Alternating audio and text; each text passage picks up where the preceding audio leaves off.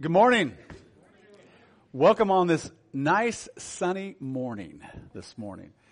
70 last week, 32 when I drove in this morning. So praise the Lord. We are here dry and happy and excited about how many enjoyed last week's message? Amen. Well, this week we're going to talk about raising amazing kids. now, let me clarify this on that title. It sounds like I know what I'm doing, right? I have six amazing children.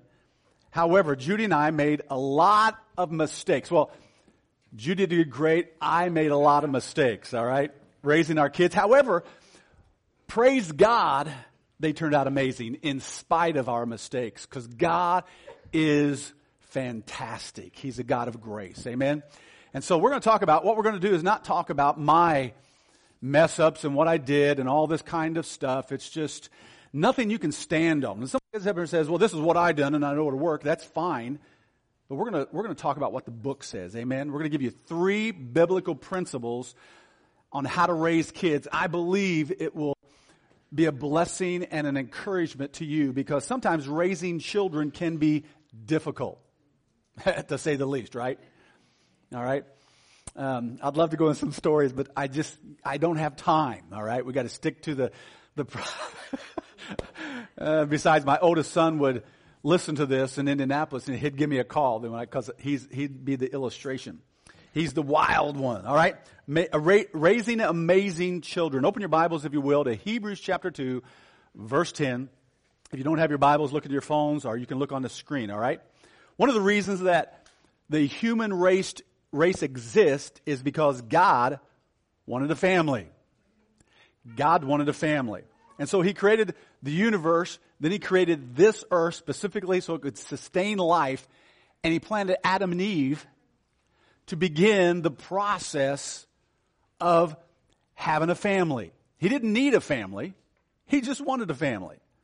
So he created a family, and the family is a way that God can display his love and his glory. But the, the amazing thing in all of this is that God decided to, have a family and he allowed us to be a part of the process in that. Because the family is the way that God has used to get to, to build his kingdom. And so he uses the family unit to literally bring people into the kingdom. Hebrews chapter 2 verse 10 says this, God, for whom and through whom everything was made, watch this, God made everything, and it was also for him that everything was made, chose to bring many children into glory. So God chose the family unit here on earth to literally to bring people into the everlasting kingdom. Fantastic stuff. He could have just zapped people into the uh, kingdom, but he didn't. He wanted a family. He wanted to create a family that would choose to love him, and then he would love them back. So it's fantastic. Look at Malachi chapter 2, verse 15 and 16. All right? Didn't the Lord make one with your wife. In body and spirit, you are His. And what does He want from this family? From your family, from my family, what does He want? Godly children from your union. Do you see that? God wants to, you to bring up godly children. So guard your heart, be loyal to your wife of your youth, for God hates divorce. All right? So, so the great thing about one thing he wants from us is to have children that are godly and to use that family to bring people into his kingdom. So God created marriage. Marriage is God's idea. Can you hear an amen? Having children is God's idea. Sex, how you have children, is God's idea. Do we not have an amazing God? Say amen. All right? Fantastic stuff. Did you get that? Yeah, I thought that's kind of right. I just threw it in there so you just barely get. God created sex. Great God. Amen. amen. Thank you. And I, I wanted, I wanted a real amen on that one. All right. So you see the significance. Marriage is the way God brings people into his kingdom. Genesis chapter 1 verse 28 says this. Then God blessed them and said, Be fruitful and multiply, fill the earth and govern it reign over the fish in the sea and the birds of the air, all the animals that scurry on the ground. This is one of the commandments we really have no problem with, right? This one we don't break. We have actually filled the earth. All right, so he wants us to bring kids into the kingdom. He's chose you and he chose me through the family to do it. We are responsible for our children, no doubt. But there needs to come a time when parents understand that some of the choices that children made make is really their own choices. There's a lot of guilt that parents go through. I've been a parent for quite some years and I've done a lot of counseling. There's a lot of parents that are discouraged and defeated because their kids make bad decisions. We need to get to the place when we become an adults to take on our own responsibility. Some of the bad decisions, matter of fact, all the bad decisions that adults make, we need to stop carrying it back to it's our parents. Some of the, the decisions that we make as an adult, it's our decision as adults. We need to start changing our thinking that, hey, it's my fault. I'm the one that made this. It's not my mom. It's not my dad because they brought me up this way. There's a lot of guilt that parents take on that isn't theirs. Notice with me, uh, Ezekiel 33 verse 9. Fantastic idea. But if you warn them to repent and they don't repent, then they'll die in sin and you are free from that responsibility. You've already warned them. Then they made the bad choice. It's not the parents. There's a lot of guilty parents. I just want to start out this morning. Understand that those choices that your children make aren't always yours.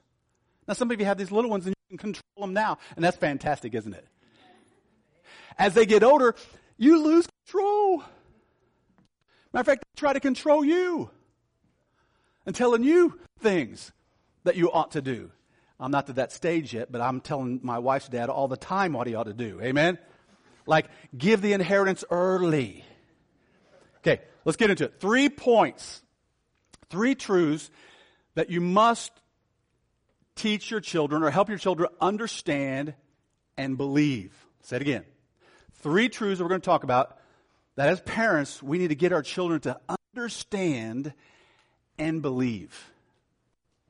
All from the Bible. Number one. All right. I was planned for God's pleasure. Your child needs to understand that their existence in this world brings great delight to the Father. They need to understand just their presence here not only brings you great delight, brings their grandparents fantastic delight, but also brings a smile, brings joy to the heart of the living God. And you need to pass this down so that they, they feel this security, they understand this powerful truth. Every child needs to know that they're made to specifically be loved. Look at, and I did this in the King James. Revelation chapter 4, verse 11. You got turned around. It's 4 verse 11. Let me read it to you. Thou art worthy, O Lord, to receive glory, honor, and power. Now notice this. For thou hast created all things. Now God created all things. Everything. That is including you and your child. Now listen to what it says. And for thy pleasure they are and were created. So, so your child was brought here for the pleasure of God. So your child literally brings joy and delight to the heart of the living God. And they need to understand it. Isaiah 44 2 says this I am your creator. You are in my care even before you were born. Your child needs to understand that, that God loved them and protected them and cared for them before they were even brought into the world. So Scripture teaches. That's God's idea, okay? He protected them before they're. That means that reveals to your child that God loved them before they were born. So it's nothing that they do that can cause God to love them are something that, that are bad or, you know, it's God who loved them because He's a God of love. They can't undo that. All right. And, and kids need to understand these things. So they were created for God to love, bring pleasure to the heart of God, but also for them to love God. For them to worship God. For them to have God as their center. That's what worship is. Having something at their center. So a lot of people worship a lot of different things.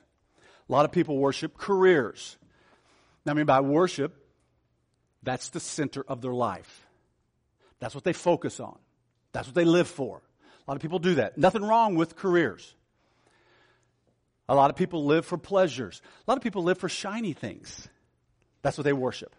Okay? That's their goal, to get more and more stuff. Okay? A lot of people worship money. They just want to keep piling and keep piling. And keep, that's the center of their world. The kids aren't, the family, but some people even worship the family.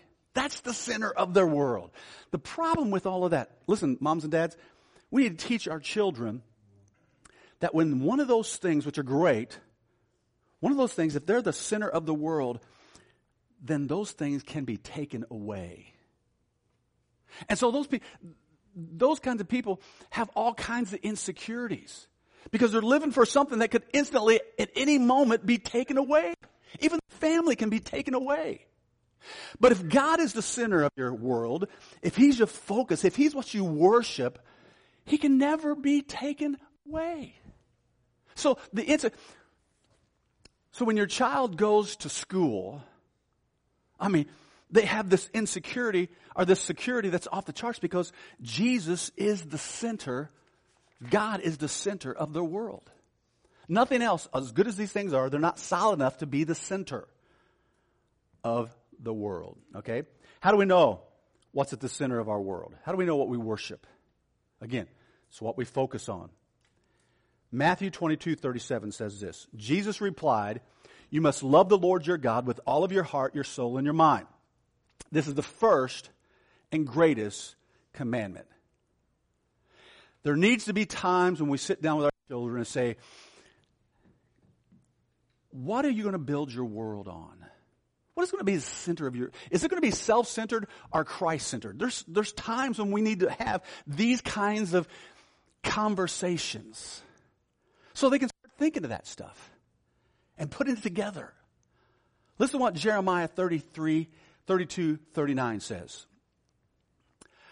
I will give them one heart. Now he's talking to us. I will give them one heart and one purpose. That's you and me. To worship me forever. That's our one heart and our one purpose. To worship God with all of our hearts. Now notice what it does for us. Okay? It is for their own good and for the good of their what? Descendants. Their children. So it's good for me to have the Lord at the center of my life and He be the one I worship, not money, not careers, not things, you know, shiny things. Those aren't what I ought to worship. I ought to worship Him. And it's good for me, but it's also good for my children. Fantastic for my children. What is a great sign that you're not worshiping the Lord? What, what, what's, a, what's a good indication that He's not at the center of your life? It's called worry. All right, it's called worry. It's this, it's this, it's this blinking light in the darkness. It's this red light that's blinking when you're. Because because something else has replaced Christ and you're worried because it could be taken away at any moment. And so it's a great sign, indicator that you're fearful. Wouldn't it be great if your kids could go to school uh, and have a lot less fear, a lot less anxiety? They can have it if Christ is at the center. Now, I, I put Philippians chapter 4 up here, and I put it in the message because it's, it's fantastic. Okay? Wish I had something I could underline this stuff. Okay. Don't fret or worry. Don't fret or worry. Instead of worry and pray. Let petitions and praise shape your worries into prayer. Okay. So the things I'm worried about, take them to the Lord. Lord, here, I'm starting to worry. I'm starting to put this thing in front of you. So I'm just going to give it to you. I'm just going to leave it there. Now notice what happens letting God know your concerns. Okay? Taking those things, Lord, I can't handle it. It's causing me to worry. I'm just giving to you. Okay? Look what it does. before you know it. When you're taking all this worry and all these things, when you're taking say, Lord, I can't handle it. I don't want to worry about this thing. I'll give it to you. Before you know it, notice what it does. This is Bible. This is the Fleener's words. This is Bible. First thing it does. It's a sense of God's wholeness. is this good or what? Or is it just me? Man, this is, you guys are looking at me like, uh, I just don't know. It sounds good. It's fantastic. Okay? It gives you God's wholeness, not my wholeness, not somebody else. God's wholeness. I just love this message. This is everything comes together for good. Oh, if I give it to God, I got this sense about me that everything's going to be okay. That's the Bible. No sense in me giving you the Greek, the Hebrew, or it's the book. Okay? Everything works together good, good to them that love God, to them that work according to his purposes, all right? Will come and settle you down. oh, this is fantastic. Okay? When we worry, you, your kids need to know this, okay? They don't need to see you running around pacing the floor and worrying because what's that tell them? God can't handle mom and dad's problems. So they have to pace. That's what you're communicating. Okay? I'm not scolding you. I'm just saying this is us. This is us, okay? So this is what the book tells us to do. It says, give it to God, and, and He's going to give us this wholeness. Everything's going to be okay. It's going to tell you, it, let's go to the next verse, verse 8. It's wonderful what happens when Christ replaces the worry at the center of your life. Oh, man, this is good stuff. Preach it, Brother Fleener. Amen? I'm just telling you what the book said. I'm really not preaching anything, all right? Uh, anytime worry, when, you, when you're worrying about something, it replaces Christ at the center of your life, all right? So we just need to sit our kids down and talk about this, okay? They were formed for God's pleasure. Not only, kids, do you bring your parents great pleasure, your grandparents great pleasure, your teacher's great pleasure, but you bring the God of the universe just your existence. And man, they give them a, a solid security, a, a, a foundation that's unshakable. Number two, the second truth that we can help our children understand and believe is they were formed for God's family. I'm not a zero. I'm not an accident. I'm not a joke. I'm not an overflow. I was formed specifically for God's family. That brings value to your child. That brings worth. And their esteem soars through the roof when they begin to believe this. All right? If they, if they, if they just think they're a zero, they're going to struggle. Now listen to what Ephesians 1 5 says. God decided in advance to adopt us. Now we're going to come back to this verse in the, in the third point. God decided to, in advance to adopt us into his own family by bringing us to Jesus Christ, bringing us to himself through Jesus Christ. That is what he wanted to do. So not only, now notice this next phrase, not only does our existence bring him pleasure, but being part of his family gives him great pleasure. That's what you need to teach your kid. Being part of the family brings God great pleasure. There's two things that we're going to be doing in heaven. We're going to love the Lord with all of our heart, soul, and mind, and loving our neighbor as ourself. So, that's the great commandment. We should be doing that here. We need to be practice, we need to practice doing it here. Why? So when we get ahead, we won't be a doofus. We'll already know how to do it. Right? We'll know how to do it. We'll know how to love God and we'll know how to love each other. Because we're practicing these things, all right? So as we, as we begin to this and you talk about your children, your children, they're formed for the family, specifically the church, ask them, talk to them about who's going to be their companions. Who are, who are your kids going to hang out with? They need to feel belong. They, they need to feel like they're part of something. They're, they're going to be part of something. They're going to be part of a group. Okay? That's why we want, I know we're a, a small church and we're a young church, but we have to make our, our kids' ministry and, and, and the best it can be. I mean, we don't want the top notch people out here, okay? We don't want the fun ones out here on Sunday morning. Right? You're just sitting there. You're looking at me like, yeah, we want the fun ones back there. The ex- they want the heroes over there. Can I hear an amen? Oh, me. okay, we do. We want, why? because we want our kids to come to church.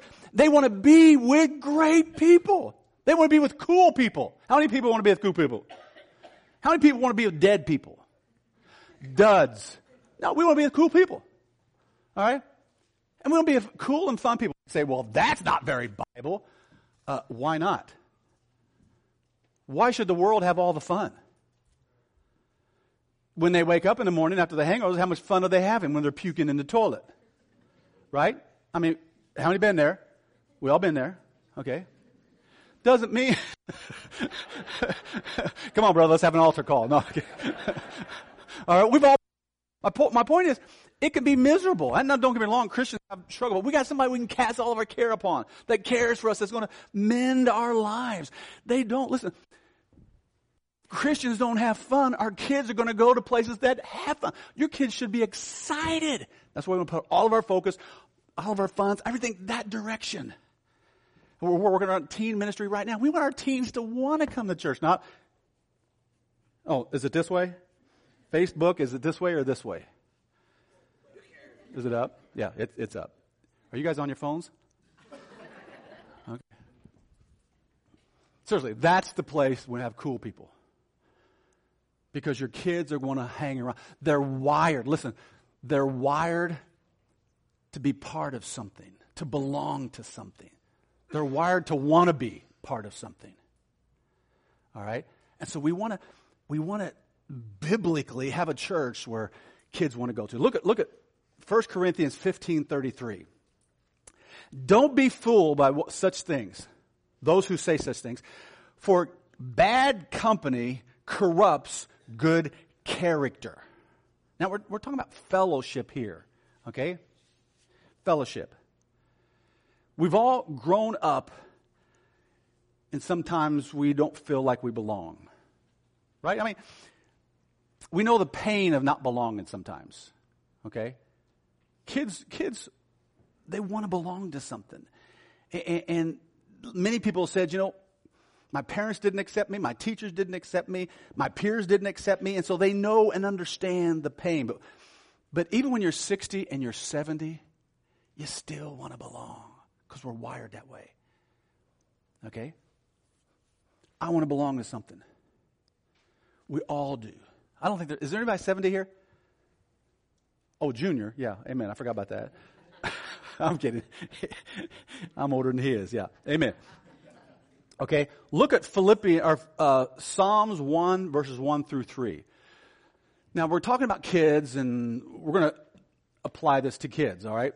So kids listen uh, adults listen and understand this is what we need to teach our kids. Oh, the joys to those who do not follow. Now, I really don't like this translation because it says, oh, the joys. It, it, it says, blessed in many of the other translations. Let me just read this to you over here.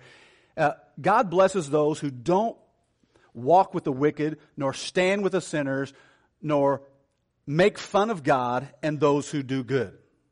But instead, God blesses those who love His Word and who think about it day and night. They will be like a growing tree by the banks, that, uh, banks producing fruit. They don't dry in their season. And as a result, they will be successful in everything they do. Kids need to know that. They need to understand that when they hang around with the three types of people we talked about, and they're they're part of that group, they're going to get zero of the results of verse 3. But if they hang around people that love God and follow God, they're going to have the three results. They're going to produce fruit. They're going to be like this tree that's planted by the rivers, they're going to be fresh and excited, and they're going to be prospering in every single thing they do. Fantastic stuff. One more verse. Romans 12:5 says this. For we each have different works to do. Talk about the church. So we belong to each other and we need all the other. Look at scripture. Okay? So we belong to each other. He's talking about the church. We belong to each other. Say belong. Ready? Belong. Do it again. Say belong. We belong to each other as a church. But we also need each other. We have our physical family, but guess what? Look around. You have a physical family here.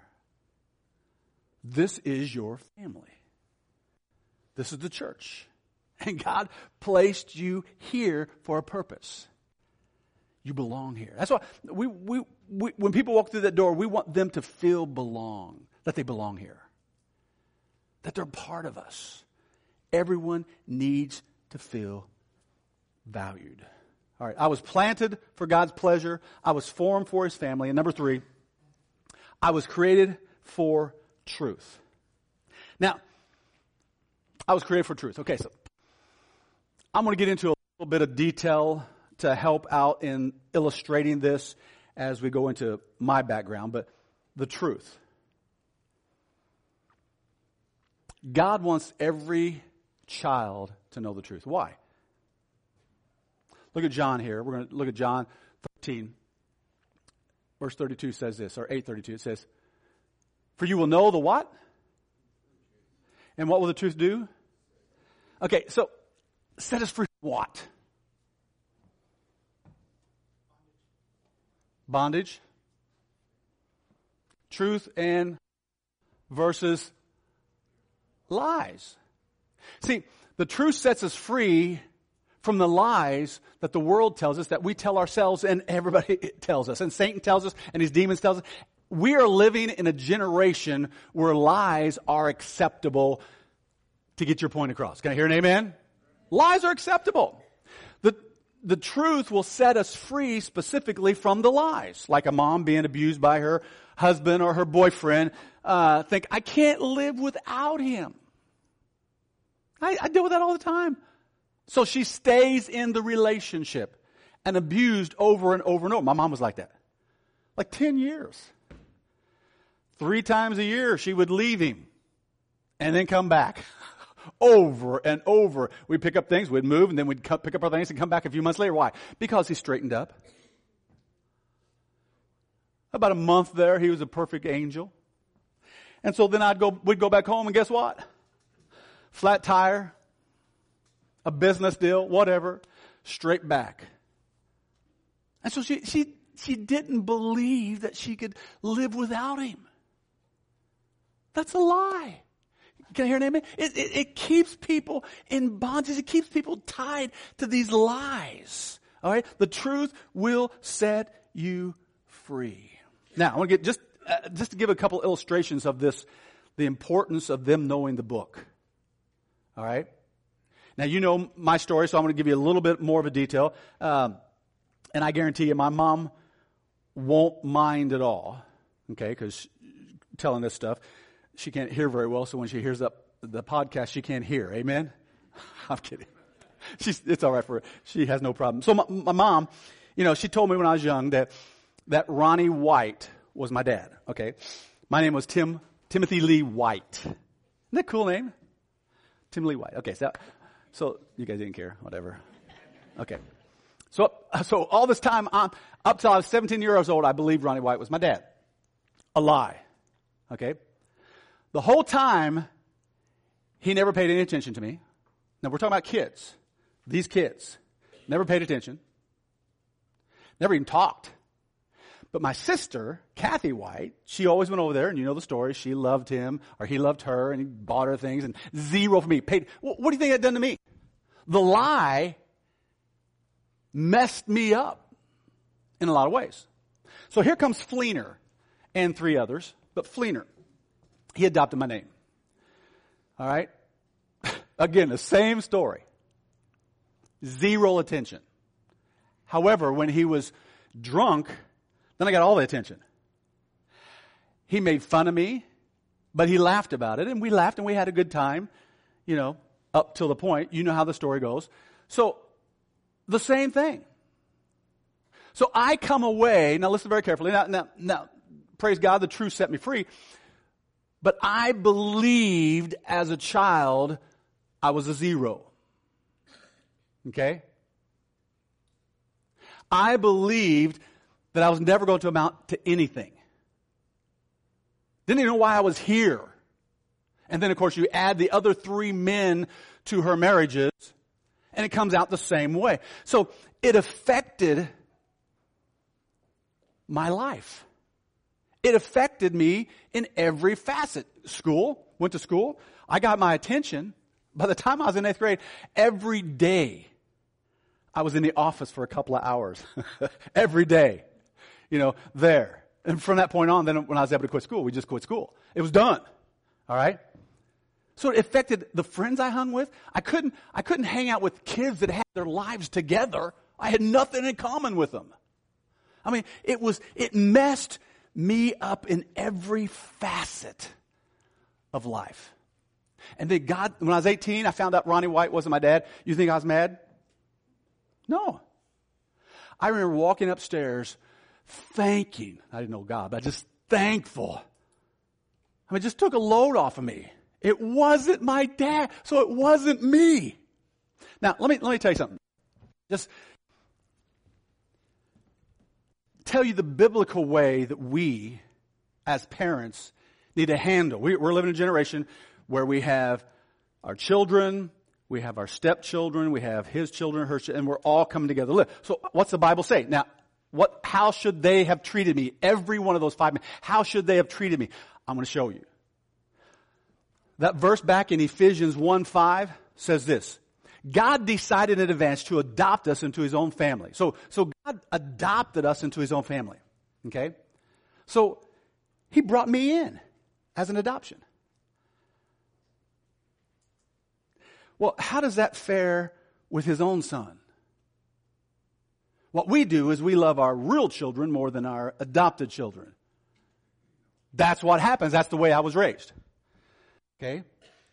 God, God shows us something completely different. It's fantastic. Look at John 17. Look at this.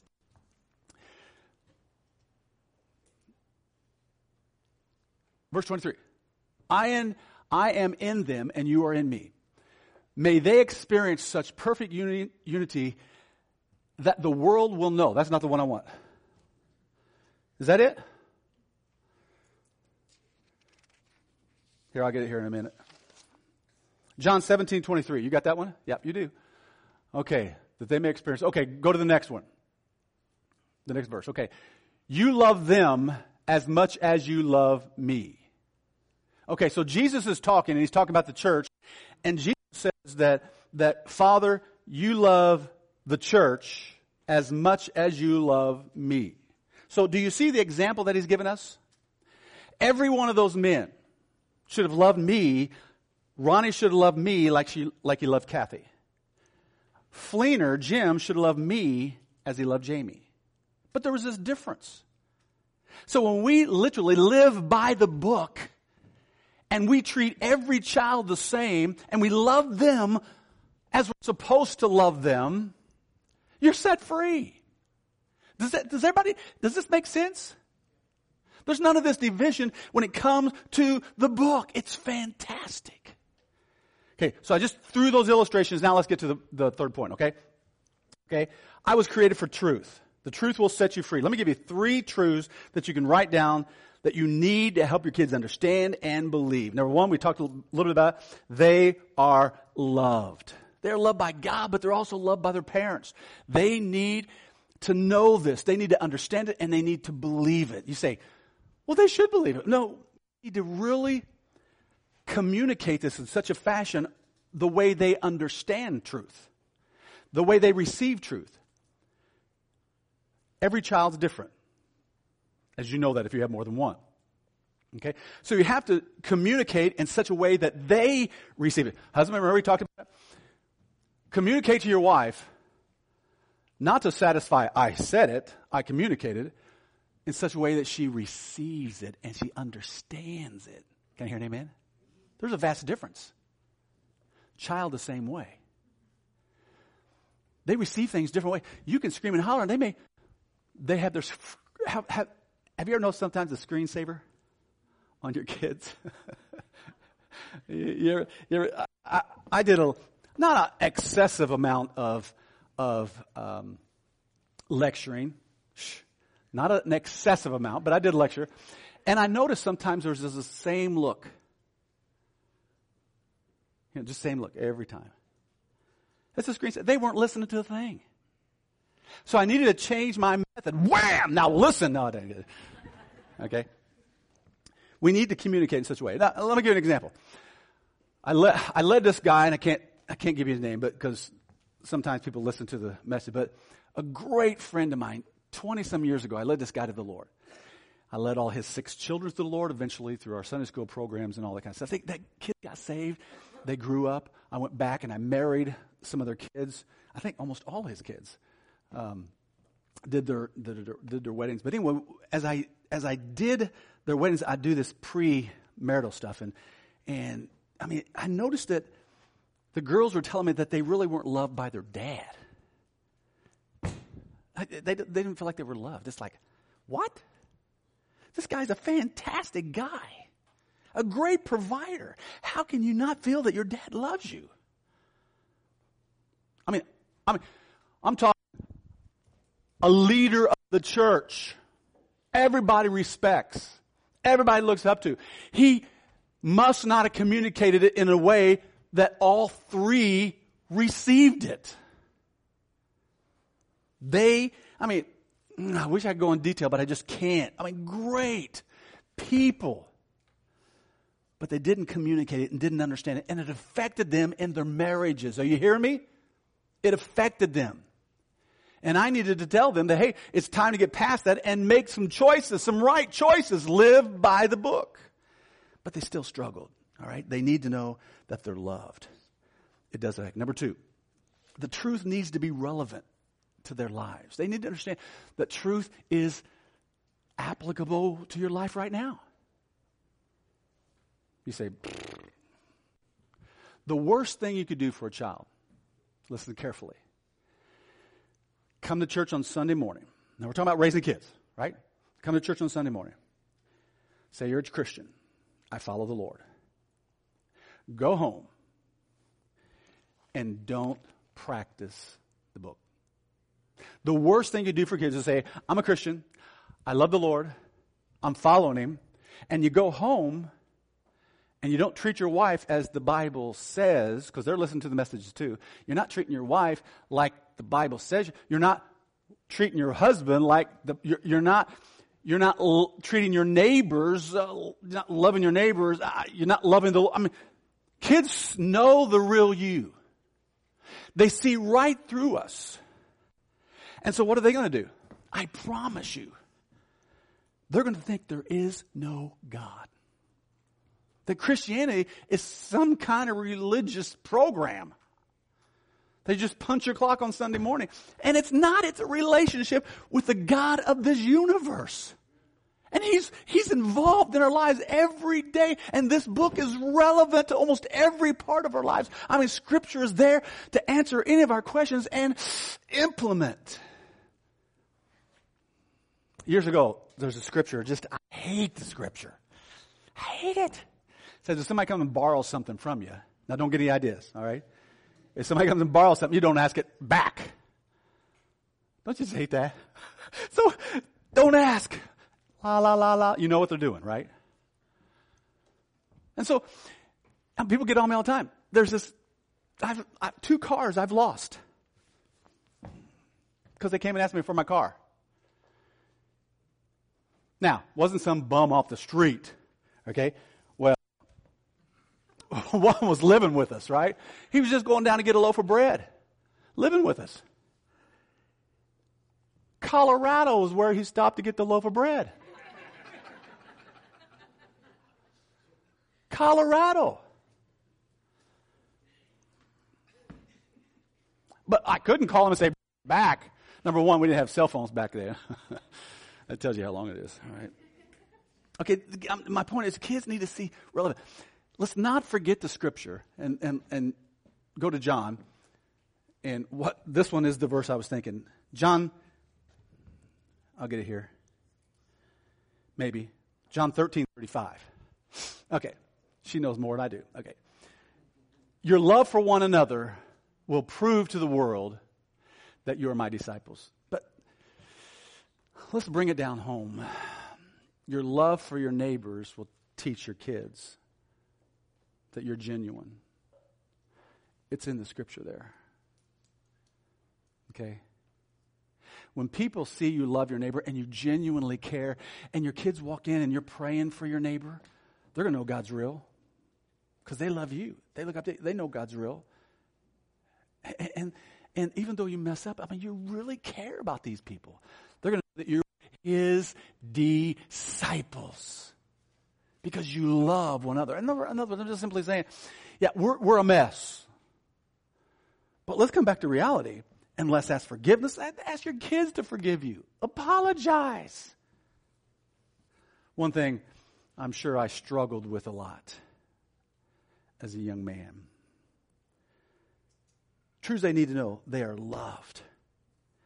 The truth of the Word of God is relevant for their lives. I think somebody's telling me it's over. Number three, they're here for a purpose. God planned them for a purpose. I mean, th- th- this is fantastic stuff. It really is. Your child is here. Communicate this. Help them to understand it. And secondly, believe it. That God has a, this great divine purpose for your child from a young age. They need to be pounded that God has a plan, God has a purpose. If it's nothing more than bringing people to Jesus Christ, that's the greatest plan of all. I know my daughter, Amber, when she was getting ready to marry the bum that she did, I mean, Jason, where's Jason at? There he is. Okay.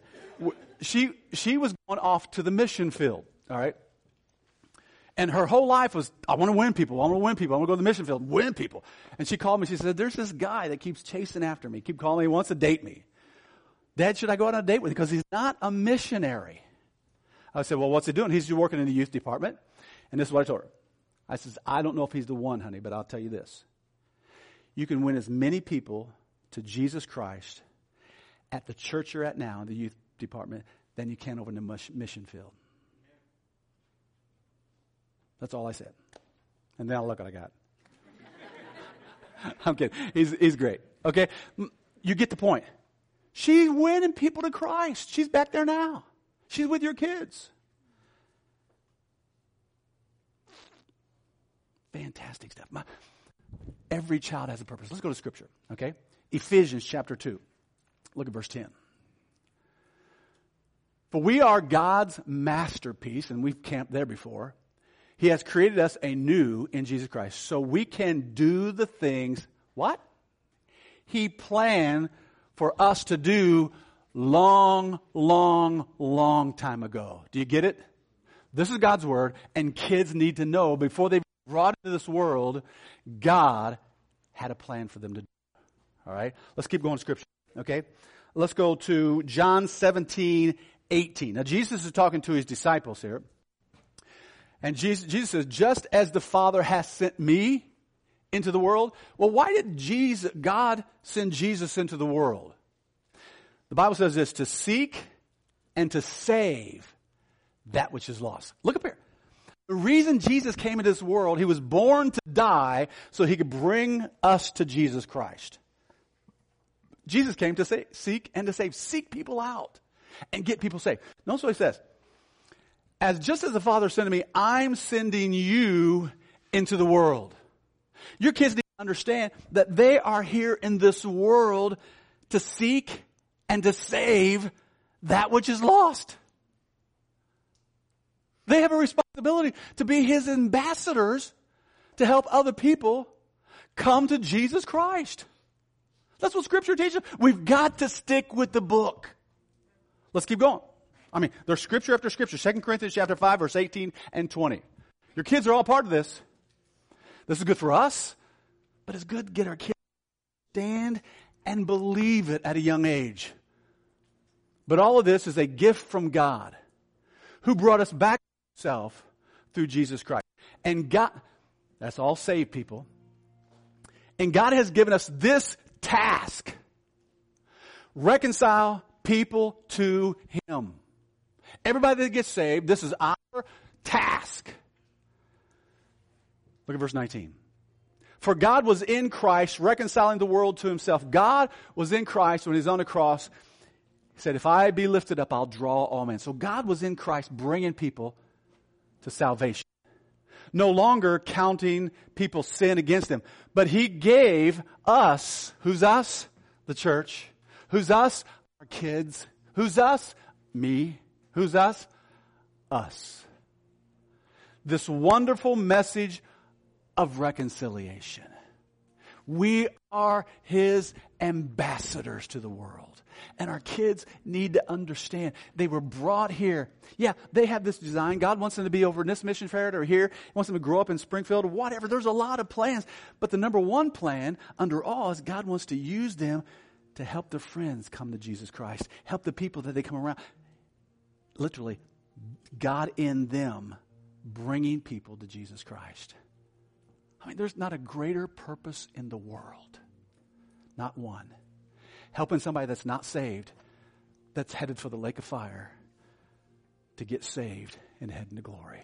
Not a better purpose in the world. Our kids need to understand this is their calling. It's not a heavy, it's just as they live life, share Jesus. One more verse. Acts 20, 24. But my life is worth nothing to me as I use it for finishing the work assigned to me by the Lord Jesus Christ. The work of telling others the good news about the wonderful grace of our God. Okay, so I'm, uh, let's get back to the point. Truth. The world's going to lie to your kids. Satan's going to put thoughts in their heads. I mean, just lies, flat out lies. Teachers. There's, there's a lot of lies out there. Friends. The groups that they want to belong. Facebook. Their texts. Te- you know, texts from their friends. They're going to hear all these lies. The truth will set them free from the lies that they believe. Remember, remember the, my mom? The lies shackled her and the lies will shackle your children. While they're young, it's our job to help them understand and believe the truth because the truth will set them free. Literally, set them free. Free from the lies. Let's all stand with our heads bowed, our eyes closed for a moment. Father, we're so grateful for your word. We're so thankful for this book. That, that we don't have to lean on other people's experiences. That your book is the foundation of our lives. Now, Father, I pray for all these parents here this morning. And I pray for the kids. God, I pray that you'd help us, oh God, help us to understand our parenting never stops until we're dead. We always have an influence on our kids. Father, help us to take this responsibility seriously. But when our kids make mistakes and make bad choices, Father, help us to love them and care for them just as you love us when we make bad choices. God, the example of how we should be parents is right there found in the book. Help us to live by it. And God, being a parent is hard.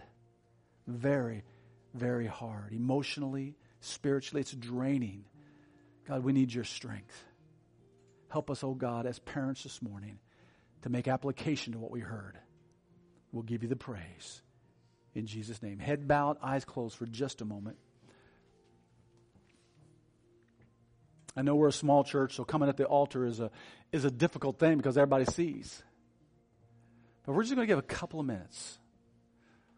Those of you that might be struggling, or you, those of you that want to be better parents, just, just in this silence, You can, you can just pray right there in your seats because we want to give you time. We don't want you to be rushing around with the stuff that God spoke to you about and forgetting it all.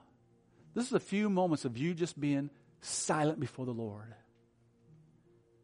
Talk to Him about your children. Talk to Him about how you should raise your kids. Ask Him for strength during these few moments of silence. And if you want to come forward, just come on. That's your call. But make sure right there where you're at, it's just you and Him. Lord, again, we love you so much. We pray that you would help us to focus and meditate on this and then really help us to tell our kids how valuable they are, how precious they are, not just in our sight, but in your sight. May they stand upon the living book. In Jesus' name we pray. Amen.